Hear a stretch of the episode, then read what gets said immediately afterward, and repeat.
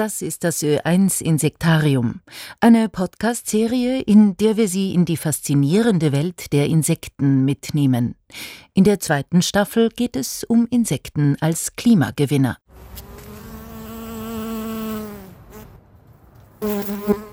Was die Welt am Brummen hält. Die rotstirnige Dolchwespe. Steckbrief.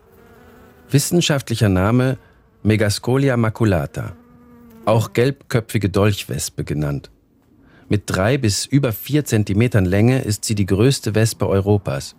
Sie lebt nicht in einem Wespennest oder einem Schwarm, sondern solitär, also allein. Die Männchen und Weibchen treffen sich nur kurz im Frühsommer, um sich zu paaren. Sie legt ihre Eier an die Engerlinge von Nashornkäfern, von denen sich die Wespenlarven nach dem Schlüpfen ernähren. Die rotstirnige Dolchwespe kommt häufig in Südeuropa vor – da aber auch hierzulande die Sommer immer heißer werden, taucht sie jüngst auch in Österreich auf. Ja, also das ist jetzt die Lade mit den rotstirnigen Dolchwespen. Wir befinden uns in der Sammlung des Naturhistorischen Museums in Wien bei den Insekten. Dominique Zimmermann, die hier die Hautflügler-Sammlung leitet, zieht eine flache Holzlade heraus, in der zahlreiche Wespen eingeordnet sind. Sie sind auf Stecknadeln platziert und mit kleinen Etiketten versehen. Hier sieht man sehr viele Exemplare.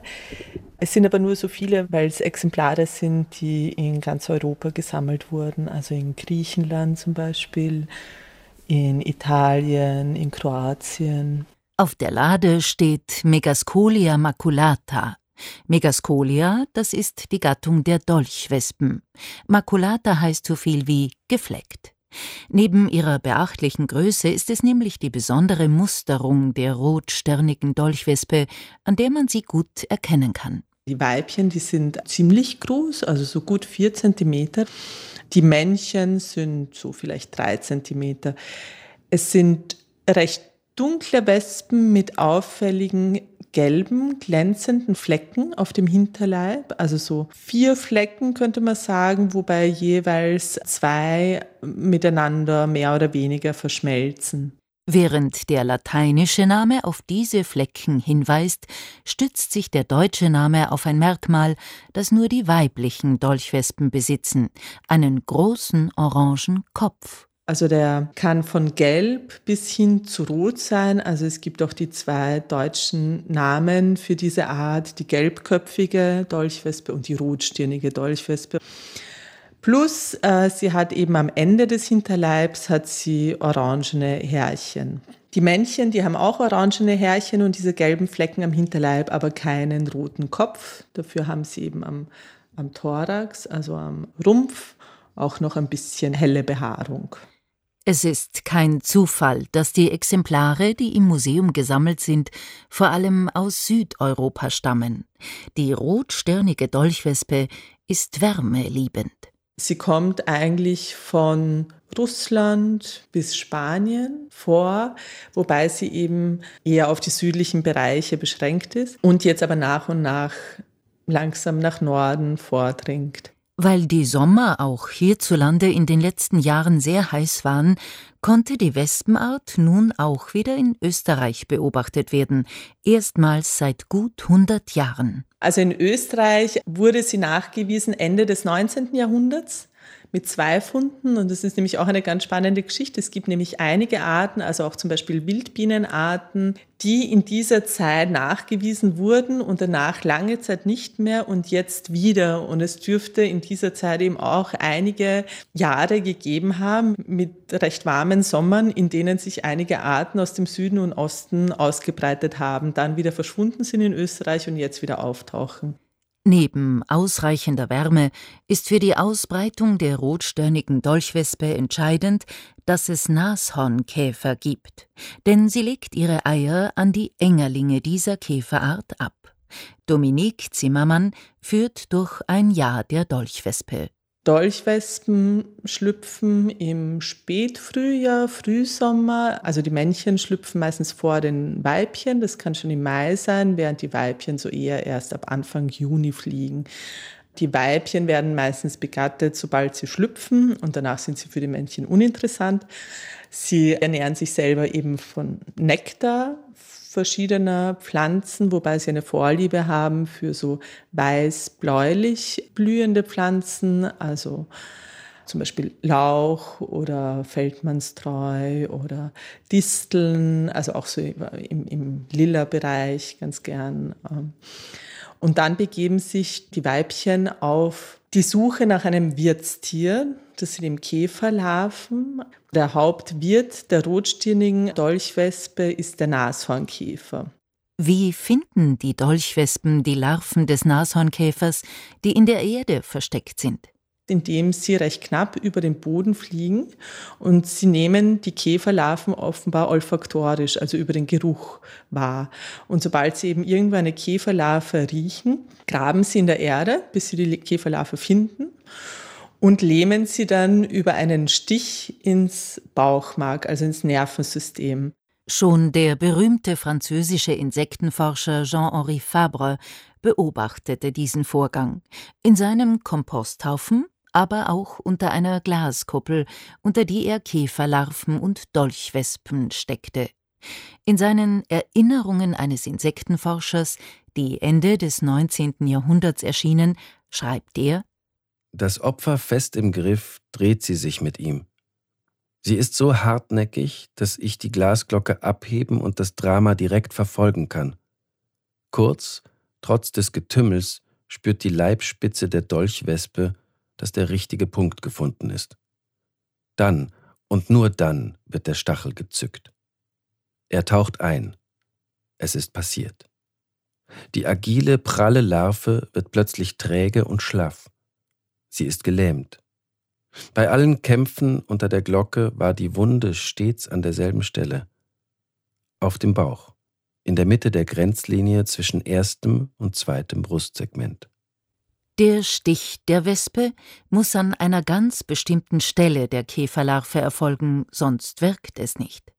Diese Notwendigkeit hat übrigens evolutionär die Form hervorgebracht, die für diese Tiergruppe charakteristisch ist. Ein Großteil der Wespen der Erde haben eben eine Wespentaille und die dient eben der besseren Beweglichkeit und unterstützt oder ermöglicht es eigentlich fast erst, dass das Ei oder der Stich so präzise an einer bestimmten Stelle erfolgt. Die Wespe muss die Larve festhalten und ihren Stachel genau platzieren, um sie zu lähmen. Und wenn sie das geschafft hat, dann legt sie ein Ei drauf und baut ein bisschen in der Umgebung der Käferlarve, was eben in der Erde ist oder in einem Komposthaufen, macht sie so äh, durch Speichel ein bisschen eine Brut Höhle, also sie tut das ein bisschen zu einem Nest umfunktionieren. Nach einiger Zeit schlüpft dann die Dolchwespenlarve und die ernährt sich dann von dem gelähmten Käfer. Die Dolchwespenlarve häutet sich dann dreimal, bevor sie sich verpuppt, um zu überwintern und im nächsten Frühjahr in vollkommen anderer Form zu schlüpfen. Dann erfolgt eben die sogenannte Metamorphose die wir auch eben von den Schmetterlingen kennen, dass dieser madenartige Larvenkörper massiv umgeformt wird in dieser Puppe zu einem Wespenkörper. Und dann wartet sie, bis das Wetter draußen wieder passt und es warm genug ist und dann schlüpft eben die ausgewachsene Wespe und das, der ganze Zyklus beginnt von vorne.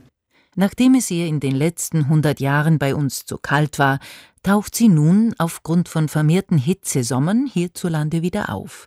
Solche klimatisch bedingten Arealverschiebungen, also dass sich gewisse wärmeliebende Arten mit steigenden Temperaturen in nördlichere Gebiete ausbreiten, kommen immer wieder vor, erklärt Dominique Zimmermann. Aber dass man dies so direkt von Jahr zu Jahr beobachten kann, wie bei der rotstirnigen Dolchwespe, sei durchaus etwas Besonderes.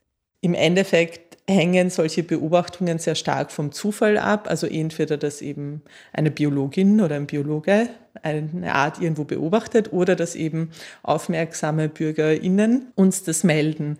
Und genau das geschah bei der rotstirnigen Dolchwespe. 2019 meldete sich ein Gartenbesitzer bei Dominik Zimmermann, der in seinem Garten in Hohenau an der March, also im Osten Österreichs, bereits zwei Sommer in Folge eine große und auffällig gemusterte Wespe beobachten und auch fotografieren konnte. Ja, und das war eigentlich der erste Nachweis oder Wiederfund dieser Art eben seit dem 19. Jahrhundert in Österreich. Daraufhin rief die Insektenforscherin bei einer Pressekonferenz dazu auf, Sichtungen der rotstirnigen Dolchwespe zu melden. Schließlich wurde sogar ein Citizen Science Projekt gestartet. Es läuft nach wie vor und freut sich über Hinweise. Insgesamt haben wir mittlerweile über 20 Nachweise, also Fotonachweise aus Österreich von zehn verschiedenen Fundorten, die sich alle im östlichen Niederösterreich befinden. Es ist davon auszugehen, dass sich die wärmeliebende Wespe ausschließlich im pannonisch geprägten Osten von Österreich aufhält. Neben Niederösterreich könnte sie auch im Burgenland und vielleicht auch in Wien vorkommen. Allerdings ist sie hierzulande vermutlich nicht besonders häufig und außerdem nur von Mai bis Anfang Juli zu beobachten. In dieser kurzen Zeitspanne auf gut Glück nach der Wespenart zu suchen, sei chancenlos, sagt Dominik Zimmermann. Also da sind wir wirklich darauf angewiesen, dass da viele ihre Augen offen halten und es melden, wenn sie was Spannendes sehen. Beobachtungen und Fotonachweise der rotstirnigen Dolchwespe sind also nach wie vor begehrt. Auf der Webseite des Naturhistorischen Museums findet man einen genauen Steckbrief. Aber Achtung, es gibt eine Verwechslungsgefahr.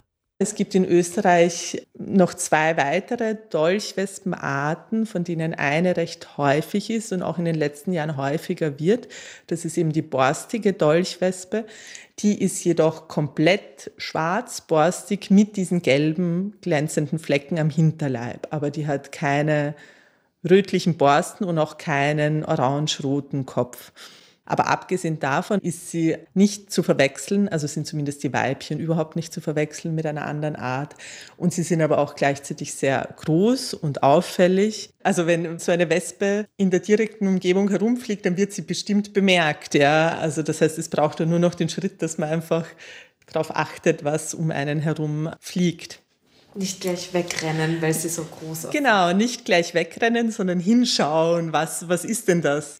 Die rotstirnige Dolchwespe lebt solitär, hat also weder Volk noch Nest zu verteidigen, was sie für den Menschen ungefährlich macht. Bereits Jean-Henri Fabre bemerkte, die Dolchwespen sind friedlich. Ihr Stachel ist eher Werkzeug denn Waffe. Sie lähmen damit ihre Beute und benutzen ihn nur im Notfall zur Verteidigung.